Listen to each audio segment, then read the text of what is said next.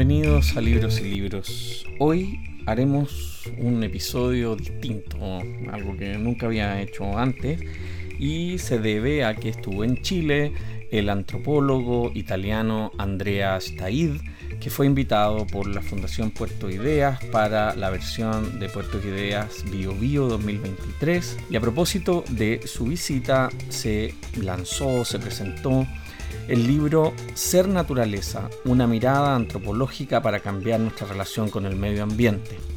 Este libro que escribió Andrea Staidi, que había publicado en italiano originalmente, se presentó en Concepción primero, para la versión de Puerto Idea, y luego hicimos una presentación en la que participé junto a Sofía Rosa, presentando el libro de Andrea Staid, conversando con él, y hubo un bastante público, lo hicimos en la librería Libro Verde, ahí en Providencia, lo que resultó realmente algo muy bonito, una hermosa ocasión. Esto fue el día 2 de septiembre del 2023 entonces, escuchemos la grabación de esta presentación del libro Ser Naturaleza, publicado por Orgic Editores este 2023. El libro fue traducido por Soledad Zairafi, que además es la directora de la editorial Orgic. Escuchemos esta presentación.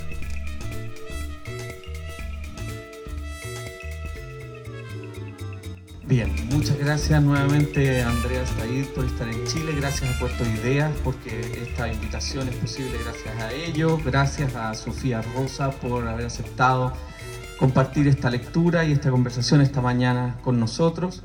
Este libro viene de la mano de un antropólogo y por lo tanto vamos a conversar sobre eso queremos tener eh, la visión de Andrea de las motivaciones de este libro, vamos a ir abordando de alguna forma esos distintos aspectos y por supuesto, sobre todo, conocer eh, de su propia voz la, la fuerza que impulsó esta iniciativa.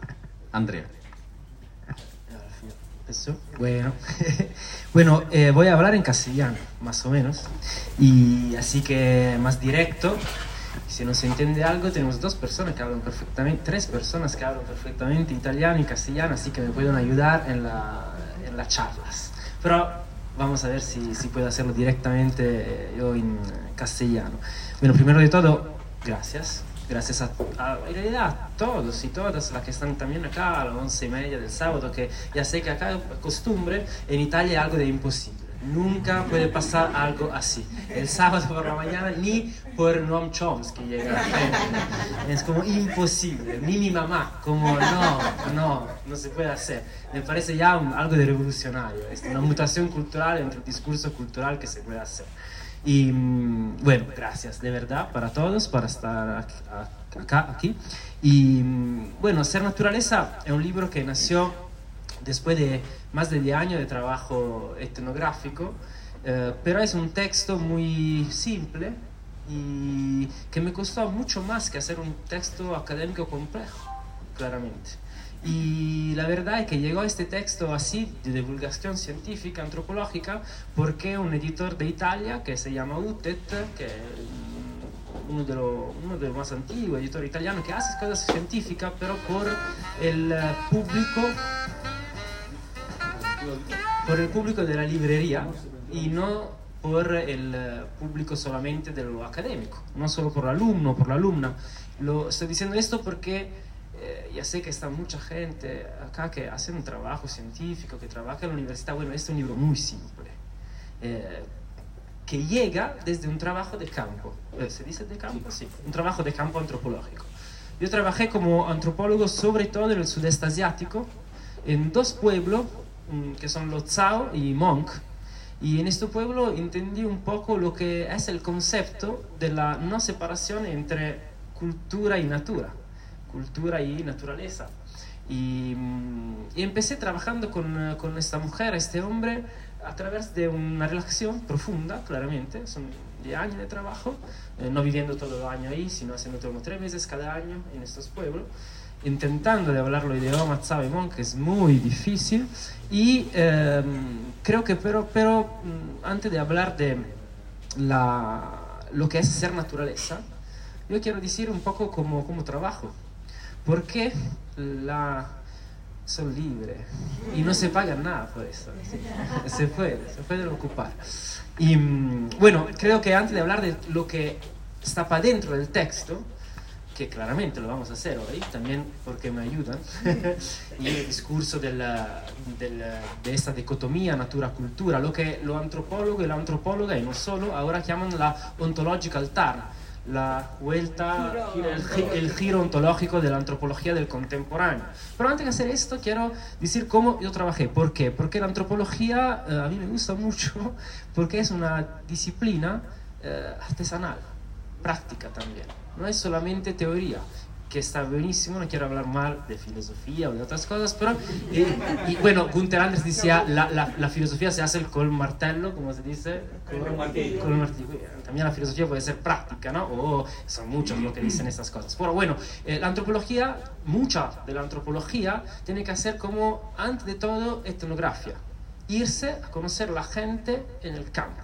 Y por hacer esto, creo que eh, lo que lo que es mi convicción es que la antropología, me escribí algo para decir toda tontería, eh, es un método, un instrumento, y perdóname si digo esto, pero es demasiado poliédrico para permanecer encerrado en los muros de la academia. y yo trabajo en la academia, soy profesor en realidad, pero quiero hacer también otra cosa quiero hablar de lo que encuentro, lo que encuentro, encuentro en el campo, lo que entiendo eh, también por las personas que no son antropólogos, antropólogo, filósofo, filósofo. Y yo creo que están mm, discursos como esto de la ontological turn, eh, que son muy importantes, pero muy difíciles. Y empezar a entender lo que dice...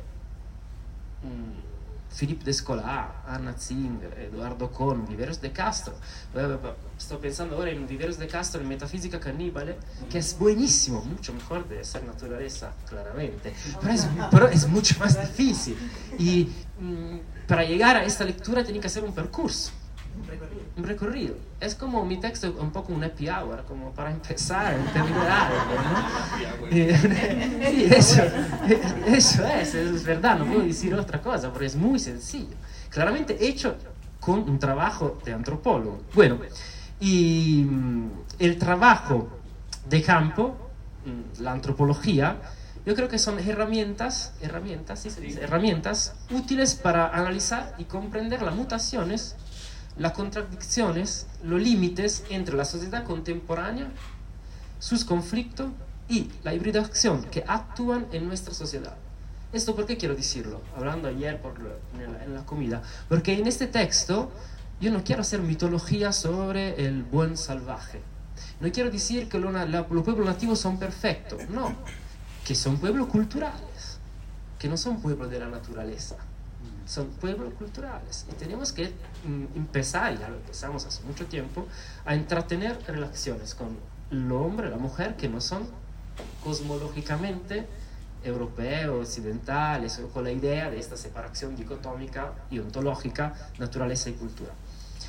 Yo sobre todo, más que antropólogo, mm, me siento, me siento, me siento un etnógrafo eh, que intenta de trabajar con un proyecto no hegemónico, hegemónico, hegemónico a través de una antropología, antropología participativa, donde el antropólogo no solo pregunta, sino tiene que racontarse.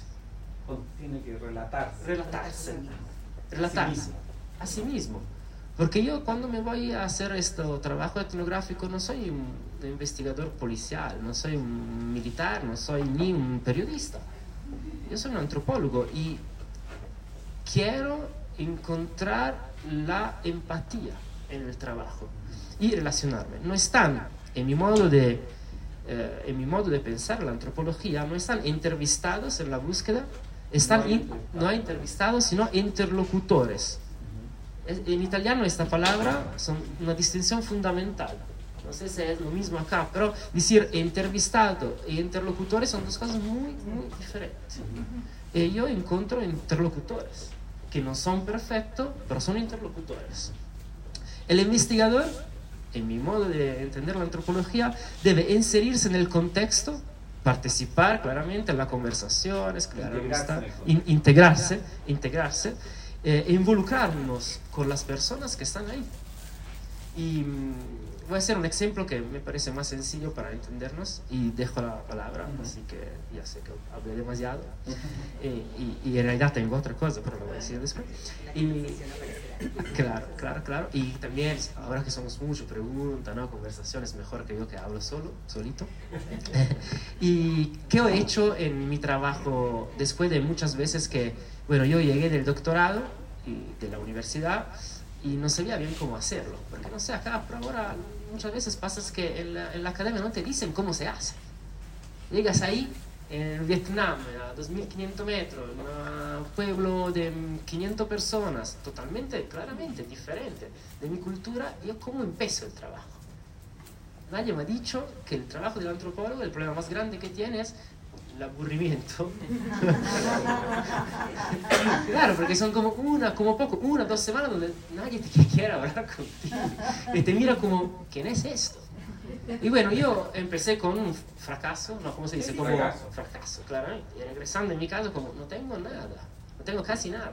Sino pregunta y contesta como obvia. Y bueno, en los años trabajando en este discurso, ¿cómo puedo hacerlo? Empecé con la utilizando, bueno, mi doctorado entre arte y antropología en la mirada metodológica. Y empecé a utilizar el dibujo y la fotografía como uh, provocación y para empezar, como uh, yo soy lo observado, no el observador. Y quería hablar de cómo yo veo la naturaleza, de cómo, de, de cómo yo construyo mi casa, habitación, vivienda, mi, poniendo foto, dibujo de mi casa. Y la gente me hacía la pregunta, ¿por qué es así tu casa? Y empezando una relación como que la pregunta no la voy a hacer yo, sino la gente que me eh, hospita, que me, acoge, que me Y funcionó mucho. Y lo único ejemplo, y dejo la palabra de verdad, pero para entendernos, es que empecé a trabajar sobre el discurso de que, mm, ¿qué es la vivienda? ¿Qué es? ¿No? La casa. Porque para nosotros, que también acá, si hablamos con el café, ¿no? Cuánto sale un alquiler, una renta, es un problema, ¿no? En Italia el sueldo medio son 1000 euros, 1200, alquiler una habitación, una habitación, no, una casa son 1000 euros. No se puede vivir sin el welfare familiar, es imposible. Y acá más o menos pasa lo mismo, ¿no? Son 500, 400 para rentar una casa. Y empecé como con este discurso porque en los pueblos de los, de los y Monk, bueno, la casa no es merche. No es mercancía. No es mercancía. Y la casa no es como cerrada. La casa es como el bosque, la selva, también dentro, fuera, es totalmente diferente. Bueno, el ejemplo cuál es, que llevamos la foto de, muchas fotos de mi casa, las dos principales que hacían como, empezaba así el debate, la foto de la, de la puerta de casa, que cuando, claramente, ¿no? cuando nosotros vamos a dormir, nos cerramos en esta puerta y cuando nos vamos de la casa la cerramos. Y claramente ahí en el Vietnam, en Sapa, la gente tenía la puerta, pero sin toda esta fierro, cerradura. Y me decía, la pregunta era, ¿por qué? Bueno, porque nosotros, por nuestra seguridad, cuando vamos a dormir, nos cerramos. Y la pregunta que salía era, ¿y no tenéis miedo? De dormir ahí cerrado, ¿no? Eso es interesante porque nos pone como un discurso sobre qué es la seguridad. Somos seguros porque nos aislamos de la sociedad y bueno, esto ya no empieza un discurso para un antropólogo de cómo es diferente. No quiero decir que es mejor. Bueno, para mí sí, pero, pero, pero es interesante ponernos en este discurso. La otra, y dejo, dejo de verdad, pero es interesante porque siempre es como eh, esta, la, la, la, puerta que cierra es como la propiedad privada, ¿no? Nosotros tenemos nuestra propiedad. Y en Italia, pero también acá seguramente, cada, mm, en los palacios, está el, edificio. el edificio está el jardín condominial. Hacia la foto del jardín condominial y me decían, ¿qué es esto? Bueno, es la propiedad colectiva. Ah, bueno, ¿dónde están los niños? Ah, los los niños no pueden jugar en la propiedad colectiva. Y bueno, ¿y dónde están los comercios? No, se puede hacer un comercio. Y una mesa para comer juntos, no se puede comer juntos. Me miraban diciendo, bueno, esto es lo colectivo y lo colectivo no puede hacer nada en el espacio colectivo. Exactamente. Empezando así, bueno, en otra mirada antropológica, como la relación.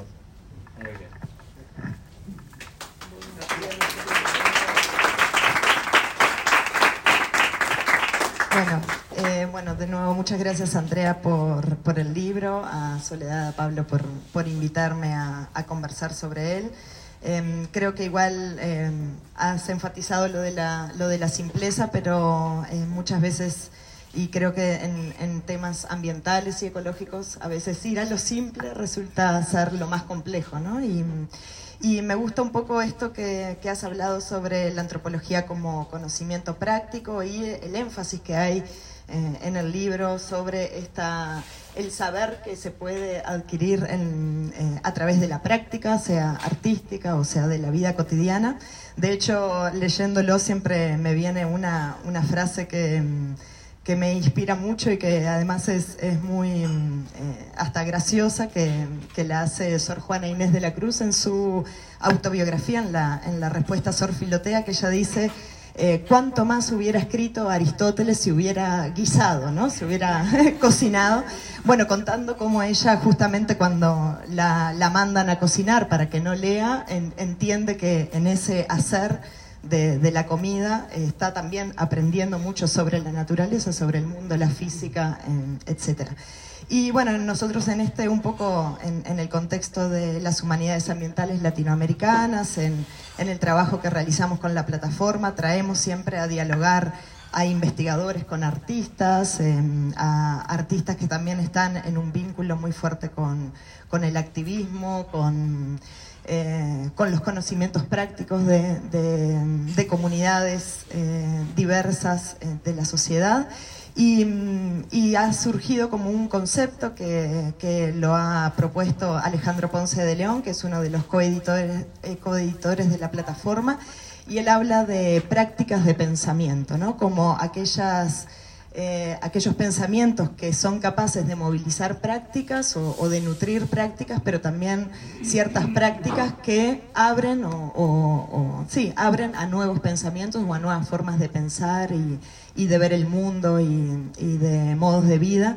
Y bueno, quería preguntarte un poco justamente por, por este énfasis que hay, sobre todo hacia, hacia el final del libro, en el conocimiento práctico o, el, o en el conocimiento o en el saber que surge a través de la práctica y cómo la antropología está jugando como un rol o podría jugar un rol importante en este relevamiento de, de las prácticas que nos eh, conduzcan a, a, nuevas formas de pensar o de, o de ser en, en, la sociedad y con la naturaleza. Considerando la situación en la que estamos. En la que estamos, por supuesto. Bueno, me olvidé decir las cosas principales, puede ser, que ya es subtítulo de, del texto, ¿no? El editor y en realidad también un festival que se hace en Italia, me preguntaron de hacer este texto porque llega desde un trabajo muy largo que he hecho de otro texto que... Eh, bueno, está en España acá, todavía no, que se llama La Casa Viviente, porque yo trabajé mucho en este discurso de la vivienda y eh, de la naturaleza. Y me preguntaron de contestar exactamente a esta pregunta. ¿Cómo puede la antropología contribuir a un debate sobre la crisis climática? ¿La antropología es solo teoría o puede hacer algo? Porque siempre este pasa, ¿no? Y cuando te invitan a la televisión a hablar como antropólogo o sobre un periódico como el Corriere della Sera, dicen, bueno, pero estas son todas cuando está bien te dice que son cosas demasiado teóricas, cuando está mal te dice, bueno, los antropólogos son como en plan así hippie, ¿no? Dicen cosas de, de, de en Italia se dice de freak, eh, pero bueno, ¿no? La antropología yo creo que ahora es junta a otra disciplina, claramente, pensando a Bruno Latour, Bruno Latour no es un antropólogo, trabajó mucho pero con el antropólogo, sobre todo con Viveros de Castro, ¿no? Y Bruno Latour es un, uno de los, yo creo que es un filósofo de la ciencia, es mucho, bueno, falleció hace poquísimo, dos años, un año y medio, y es uno de los uno de lo más importantes en este discurso de la práctica, porque él ha hecho uh, trabajo muy teórico, como en italiano es non siamo mai stati moderni, nunca fuimos modernos, nunca fuimos modernos. Pero ha hecho también texto como Gaia, que es un texto práctico eh, sobre la posibilidad que llegan desde la teoría a la práctica y la práctica a la teoría, porque yo creo que las dos cosas son importantes. La práctica sin teoría no van a plantear, no van a construir, a proponer eh, una posibilidad por el futuro, porque es solo una práctica cotidiana, que ya está bien, mejor que nada, pero yo creo que es muy importante práctica teoría, teoría y práctica. Y eh, este texto que he hecho es teórico, pero muy práctico también. Porque quería hacer como contestar a este discurso, cómo la antropología y el estudio etnográfico, antropológico puede contribuir al debate sobre la crisis climática. Bueno, primero de todo, poniendo, en italiano se dice puntini sulle i. Punto sobre la I. Sobre la i. ¿Por qué? Porque hablando afuera con ella, ya yo creo que es muy importante eh, hacer un discurso sobre, bueno, la economía. No se puede hablar de ecología sin hablar de economía y de neoliberalismo. Ahora en Italia todo el mundo habla de antropoceno. Claro, todo el mundo. Y todo dice, ah, somos en el antropoceno. También los amigos de Trump, todo. Todos dicen, bueno, es verdad. Y la, los entusiastas dicen, bueno, con la Green Economy vamos a... super- con, con- con la economía verde vamos a superar todos los problemas. Otros dicen, bueno, pero hace más calor, mejor. Esos son los peores. Y están otro, bueno, yo soy uno de estos, dice, bueno, ¿por qué llegamos en este momento histórico del antropoceno? Yo creo por un discurso muy eh, legato, muy Relacionado. relacionado al, bueno, al neoliberalismo, capitalismo y al colonialismo. Y por esto el texto empieza un poco pesado sobre este tema antes de la práctica, con el discurso de entender cómo llegó el antropoceno. Que en el texto yo, citando, Citando. citando otro, otro teórico muy interesante, Moore, digo, eh, creo que es mejor llamarlo eh, capitaloceno, porque empieza en un momento histórico mm, exacto, no es como un caso que llegó este discurso del extractivismo, de la destrucción del medio ambiente y cosas así. Y bueno, la antropología puede hacer esto, primero de todo, entender cómo llegó la crisis climática. Y a través de la etnografía, de la, de la relación con otra comunidad que no tienen la misma idea sobre la separación natura y cultura y sobre el discurso de la destrucción de la naturaleza, porque nosotros, bueno, esta es mi idea, somos naturaleza y tenemos que estar cuidado porque todo está conectado, eh, yo creo que se pueden encontrar posibilidades. Y estas posibilidades son muchas. Y en el texto hablo de las cuatro que pone Philippe Descola en su Natura Cultura, se llama el texto, Naturaleza Cultura, que son la cosmogonía eh, que se pueden encontrar en el mundo no occidental. Y de ahí empezar un debate, que no quiero decir que tenemos que hacer un cambio desde una visión católico-cristiana a la animista, pero creo que es interesante relacionarse entre, esta, entre este discurso, porque claramente lo que plantea, lo que dice Philippe Descola es que eh, la sociedad animista tiene una, una idea totalmente distinta de lo que lo humano puede hacer en contra de la naturaleza porque son todo, ahora simplificando, son toda persona, más que persona, sujeto, Sujeto. sujetos. Y esto creo que es muy interesante a nivel teórico, pero al final, y así cortando un poco lo que quiero decir, eh, en el texto, después de un relato un poco teórico sobre este tema, sencillo pero teórico, empezó con una práctica, una práctica que eh, es no solamente de la, mi, mi trabajo etnográfico por este libro, que eh, el último capítulo, que se llama Los del crecimiento, Los sectores del crecimiento. Desertores del Crecimiento, donde pongo vida práctica, eh, en realidad toda gente eh, europea, en este caso, lo he hecho, mm, después puede ser que vamos a hablar de esto, por qué he puesto europeo, y que viven con un concepto mm, totalmente no europeo de la separación dicotómica natura-cultura y sobre todo de la separación entre crisis ecológica y crisis capitalística. Ahí me gustaría eh, plantearte una pregunta a la cual, por supuesto, tú no tienes que tener la solución, pero que sí me parece puede ser interesante porque en todos los discursos que escuchamos, los que estamos en esto, eh, en general, la recuperación de los conocimientos ancestrales de los pueblos eh, tiene un lugar muy relevante, pero pareciera que al mismo tiempo no se ve que hay ciertas prácticas que en algunos pueblos existen y que no queremos recuperar, queremos algunas y otras no, ¿no? Porque hay, hay pueblos, digamos, que tienen cosmogonías en las cuales ciertos tipos de violencia hacia mujeres, hacia niños, o ciertos tipos de control, o sea, En el fondo lo que a mí me preocupa es que se tiende a pensar que va a llegar una cosmogonía o que podríamos transformar nuestra manera de conocer el mundo cuando sabemos perfectamente que es muy difícil porque hay una estructura que sostiene ¿no? y que no es llegar solamente, eh, hay personas que creen que sí, por ejemplo, lo piensan respecto a la tecnología, que la tecnología va a venir y va a cambiar todo esto y que incluso va a haber un capitalismo verde extremo que va a solucionar nuestros problemas, o por otro lado, que vamos a poder tener, asumir nuevas ontologías recuperadas de los conocimientos ancestrales y, vamos a solo recuperar las buenas, no vamos a recuperar las malas. Eh, y entonces, bueno, ahí también es raro, ¿no? Porque uno dice, bueno, aquí hay una, hay una cosa, hay una tendencia, nuevamente, el ser humano creyendo en una, en una religión exótica, porque siempre las religiones son así, ¿no? Vienen de lugares de un exotismo que nos plantearía esa nueva ontología como una no solución, o eso animismo como una solución. Y al mismo tiempo, no se habla, desde mi punto de vista, de un, se evita en general el problema de la población. Nos dicen que se está reduciendo la población por una parte, pero sabemos que son 7 mil millones de personas, que se ha triplicado en los últimos 60 años.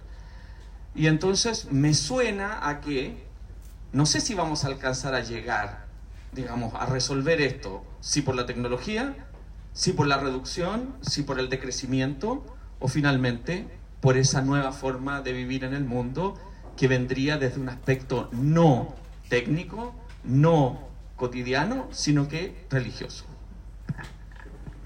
Una pregunta muy sencilla, seguro.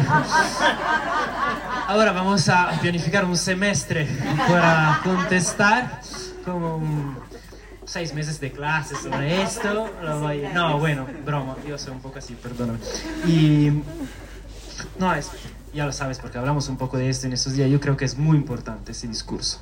Bueno, primero de todo voy a empezar con una cita que es de un antropólogo que quiero mucho, que se llama James Clifford, que en los años 2005 uh, salió con un texto bíblico para mí como antropólogo, que en italiano, y después lo vamos a traducir porque no sé acá cómo, cómo es en la librería, que se llama I frutti puri impazziscono, las frutas puras en lo que puras, las frutas puras es lo que ya esto es como contestar al discurso de la, del error que han hecho muchos antropólogos un poco primitivistas de los años 70 y 80 como, uh, como un otro mito que tengo que es Pierre Cluster pero que ha hecho cosas buenísimas pero también como mitología sobre un discurso de pueblo perfecto que vivía en el Amazonas. No, no existe un pueblo perfecto pero tanto, tampoco nosotros lo somos lo importante es esto, una mirada crítica también sobre nuestra cosmogonía, religión, economía.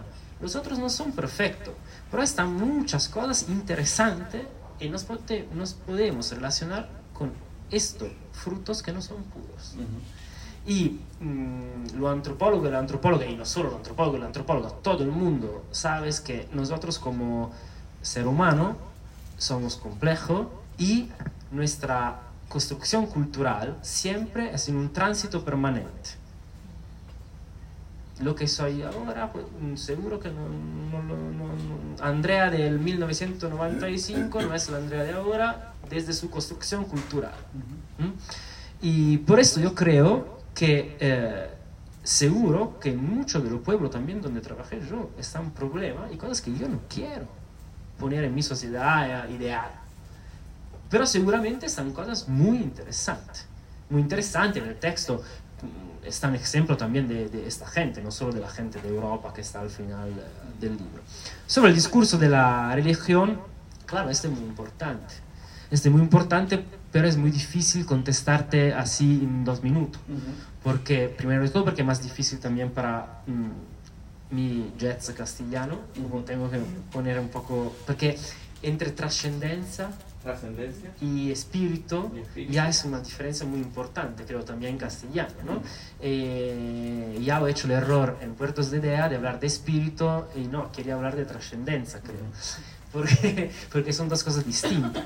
Yo creo que el hecho de la, de la, de la relación con otra cultura muy diferente de la nuestra son importantes, por ejemplo, para fundar los derechos de la naturaleza. Un debate muy fuerte acá en Chile, ¿no? Por el discurso constitucional. Bueno, no quiero pelear con nadie. Yo soy italiano, no sé nada de eso, no sé mucho de eso. No, claro, bueno, no. Pero un pueblo como Nueva Zelanda, como Ecuador, ahora están haciendo una lucha muy fuerte en el discurso constitucional o pueblo nativo, que es muy interesante.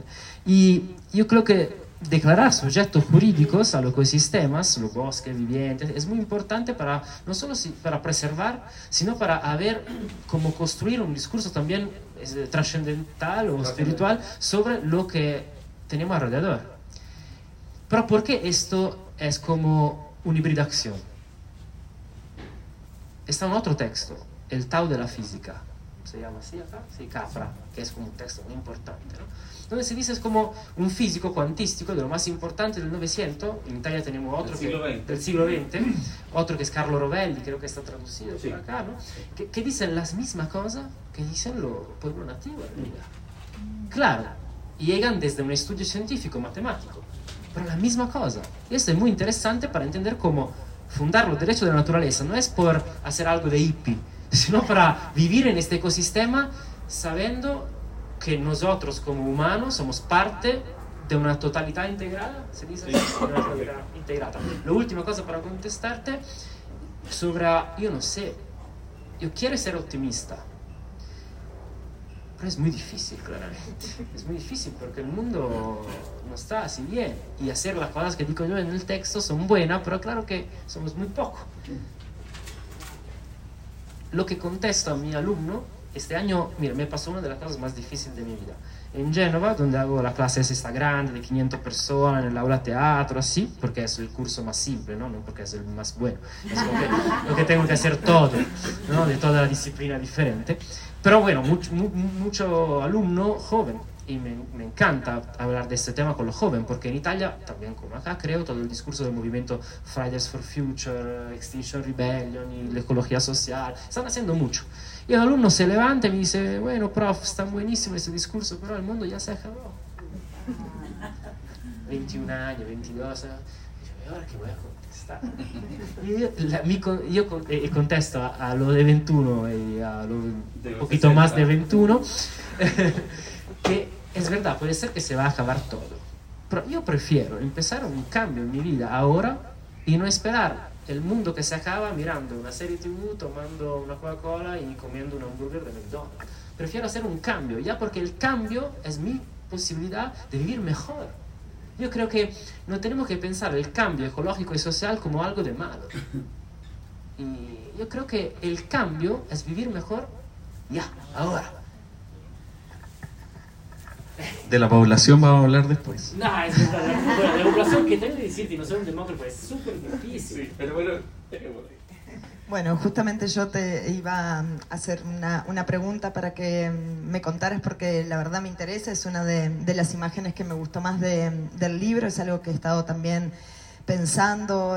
hace poco escuché a Juan Duchesne, que es un investigador colombiano, en, en una actividad eh, que se hizo en Manizales, estar aquí en la Tierra, y él hablando justamente de, alternativas tanto conceptuales como, como, prácticas o de modos de vida, un poco haciendo un juego de palabras, decía, bueno, no solamente eh, hay que dar lugar a la resistencia, sino también a la desistencia, ¿no? A desistir, por ejemplo, de mandatos sociales, culturales, en fin.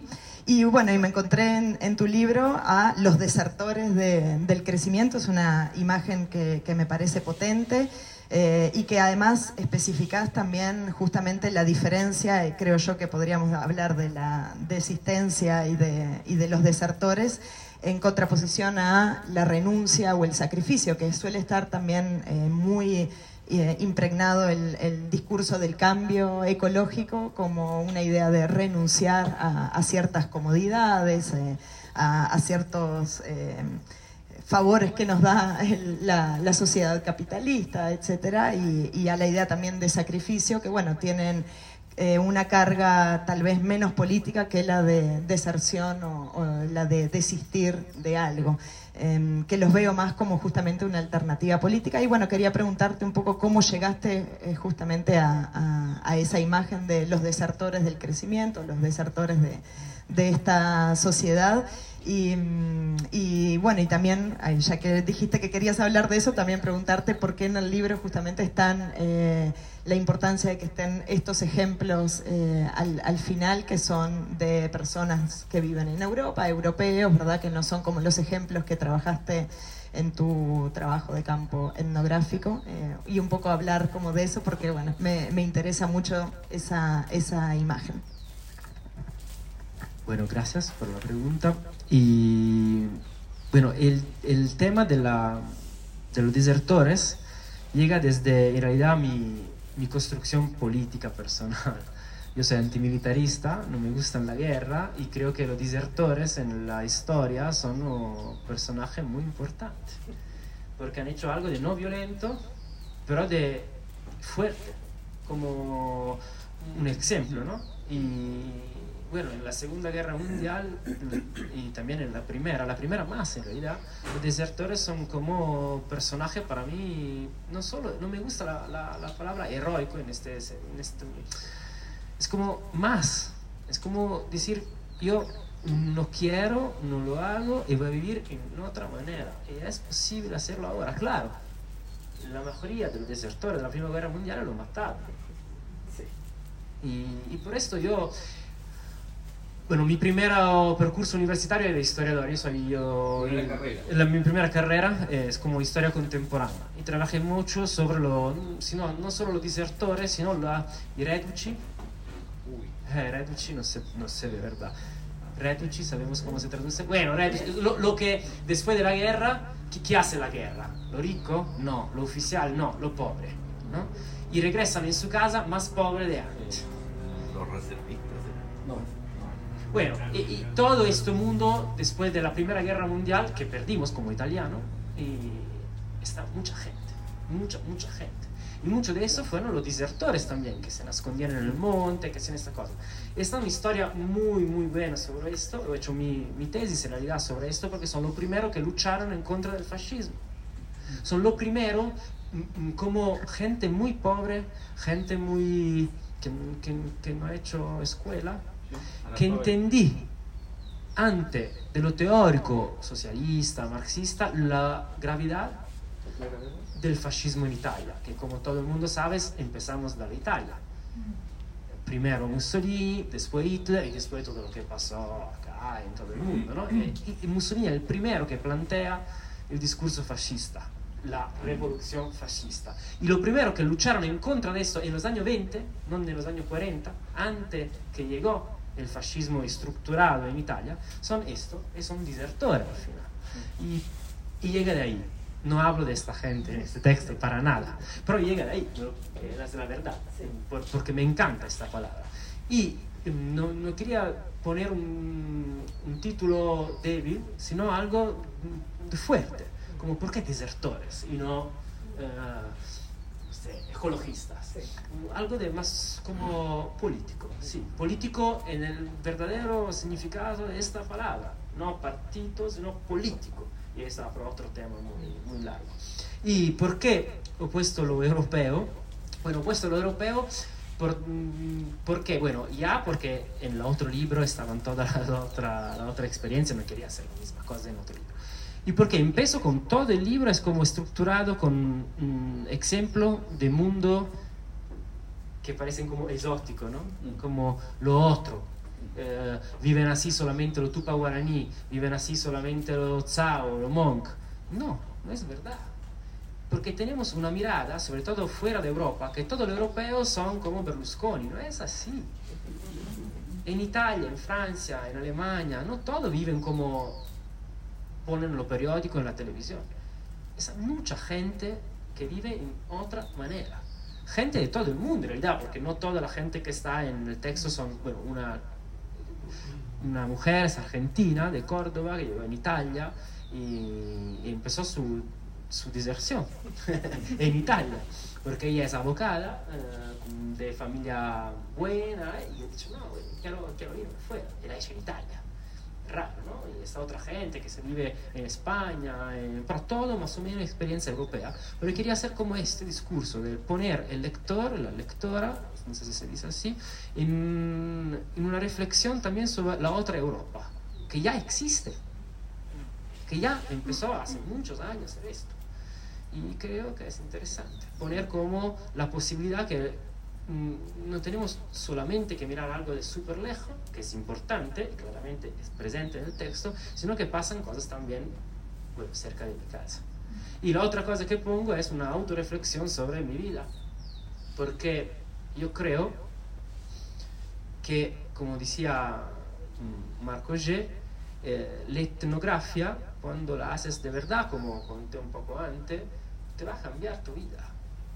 Y empiezo el texto, bueno, no empiezo, el, el cuarto capítulo empieza como una descripción de mi vida en el cambio ontológico, porque yo también creo que un poquito soy un desertor del crecimiento. Bien, vamos a abrir un par de preguntas para que esto no quede solo entre nosotros. Eh, y, y por supuesto... Gracias. Muchas gracias, Andrea. Gracias, Sofía y Pablo, por la conversación.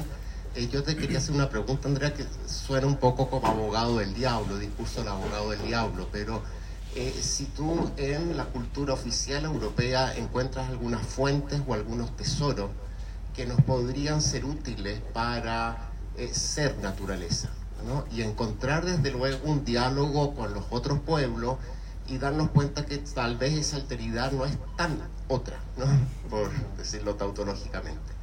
Eh, pero no estos otros europeos que viven de otra manera, o, o los que desertaron, o los libertarios, ¿no? Eh, sino pienso, por ejemplo, en que la poesía romántica inglesa nos puede decir mucho al respecto, este ser naturaleza, o el mismo Rousseau, no lo sé, ¿ah? si, si tienes algunos tesoros de tu propia cultura guardados para ti. Muchísimas gracias, buenísima pregunta. Y creo que sí, creo que sí. Eh, están muchas cosas interesantes y sobre todo los desertores del crecimiento no son solo los amigos que tengo yo en Italia, ¿no? Y, cuando un antropólogo, un etnógrafo, un etnógrafo, una antropóloga se pone a hacer búsqueda etnográfica, tiene que pensar que no tiene que poner solo lo amigo o lo que la piensan como él, porque esto es otro trabajo que se puede hacer, como un panfleto militante, cosas así. No es esto.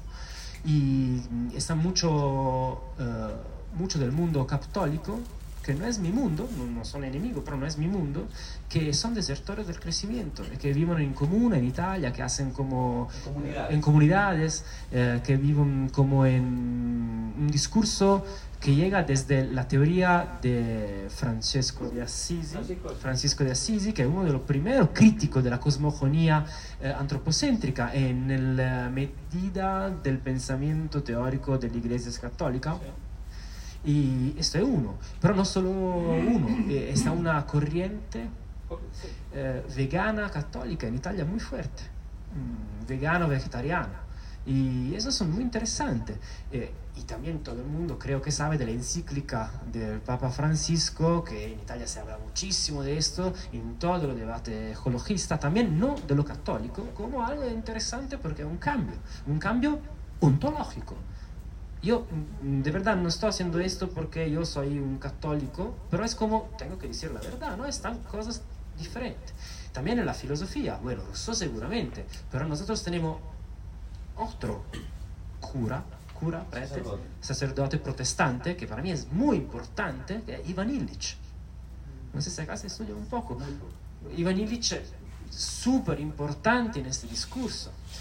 Gunther Anders, el otro filósofo alemán, uh, judío, que um, marido de Hannah Arendt, el primer marido de Hannah Arendt, que ha hecho un texto muy importante, El hombre antiguo, el hombre, antiguo. El hombre antiguo, son dos tomos buenísimos, donde hace una crítica a la cosmogonía antropocéntrica y al destrozamiento del medio ambiente desde un punto de vista eh, filosófico occidental y eh, mucho otro. Eh, creo que sí, tenemos que ponerlo en relación. Y por esto, antes hablando de eh, Franz Capra, el Tao de la física, es muy interesante porque Capra no es un chamán, es un físico, uno de los más importantes, pero que se pone, después de muchos años de trabajos en el laboratorio, eh, a poner una relación entre los textos sacros del taoísmo, del budismo, del hinduismo y de la física cuantística. Cuántica. Cuántica. Es, creo que igual, creo que Sí, bonito.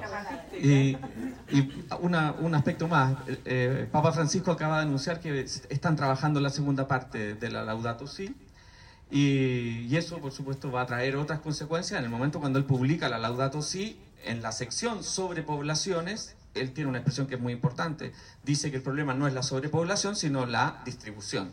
Y ahí coincide con Marx, el Marx que escribió el, Capital, no el marxismo, una cosa muy importante de, de diferenciar. En los textos de 1865 ya Marx está diciendo esto.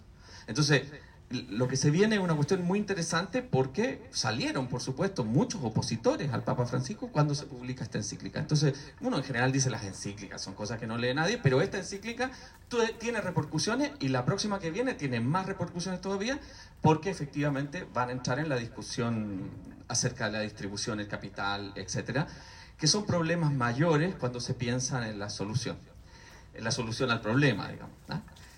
Otra pregunta, otra... Sí.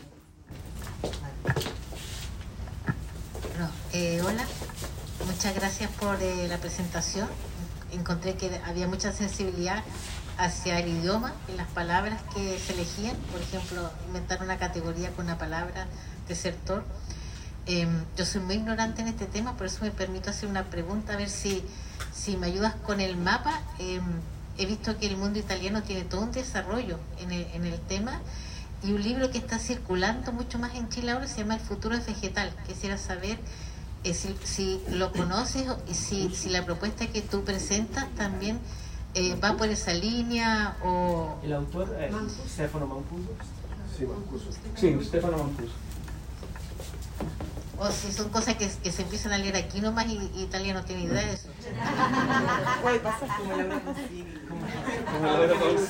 Gianluca Grignani, no, es mejor Mancuso de Gianluca Grignani, la verdad, così. No, Stefano Mancuso ahora es como conocido, no te digo como Papa Francisco, pero es como muy importante en Italia.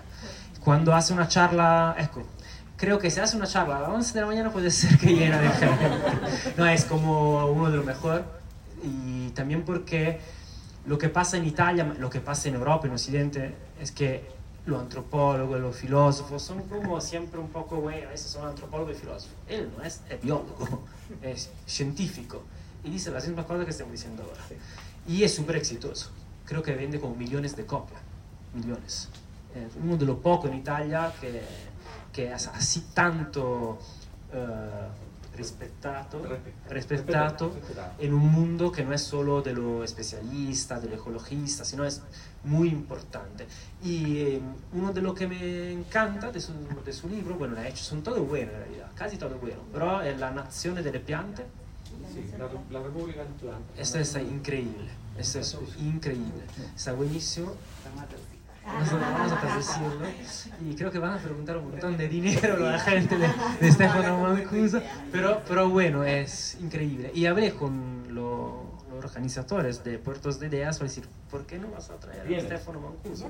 Viene, viene en noviembre, sí. y es uno de los mejores ahora en este momento sobre el discurso científico, sobre la planta, sí, me encanta. Sí. No, ¿puedo decir una cosa sobre el discurso de la población? Bueno, primero de todo, ya así por un discurso más mm, de conocimiento de lo que está pasando en Italia, parece increíble, pero nosotros ahora tenemos el gobierno más católico del mundo y son totalmente en contra del Papa. Totalmente. Totalmente. Son los de los tío, patria, familia y todos tienen como cinco hijos con uno, otro con otra, se van como... Bueno, son- es increíble lo que pasa en Italia. Y el Papa, nosotros tenemos el ministros con eh, Rosario, la cruz, así haciendo el discurso político así, pero desconocen todo lo que dice la, la iglesia en este momento.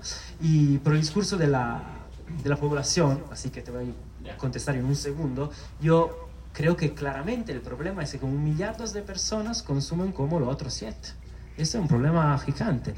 Pero también es verdad que tenemos que hacer un cambio, porque no 8 millardos de personas, 8 billones. 8 millones de personas que comen carne como la comen ahora los chilenos es imposible. ¿Para qué uruguayos? O argentinos. Todo está dado, es imposible. Bueno, bueno, muchísimas gracias Andrea Estaid por estar aquí. Eh, agradecer a todos ustedes por esta compañía, la conversación, a Sofía Rosa y por supuesto a Puerto de Ideas que invitó y a la traductora del libro y editora que es Soledad Zairafi. Y vamos a brindar entonces ahora y vamos a poder conversar y compartir en un convivio ¿no? posterior a esta presentación. Muchas gracias a ustedes y nuevamente gracias a Andrea Stair. Y a la librería El Libro Verde que nos acogió esta mañana. Así es que, bueno, gracias a todos. Gracias por habernos escuchado en este nuevo episodio de Libros y Libros. Soy Pablo Quiminato. Será hasta una nueva oportunidad. Gracias.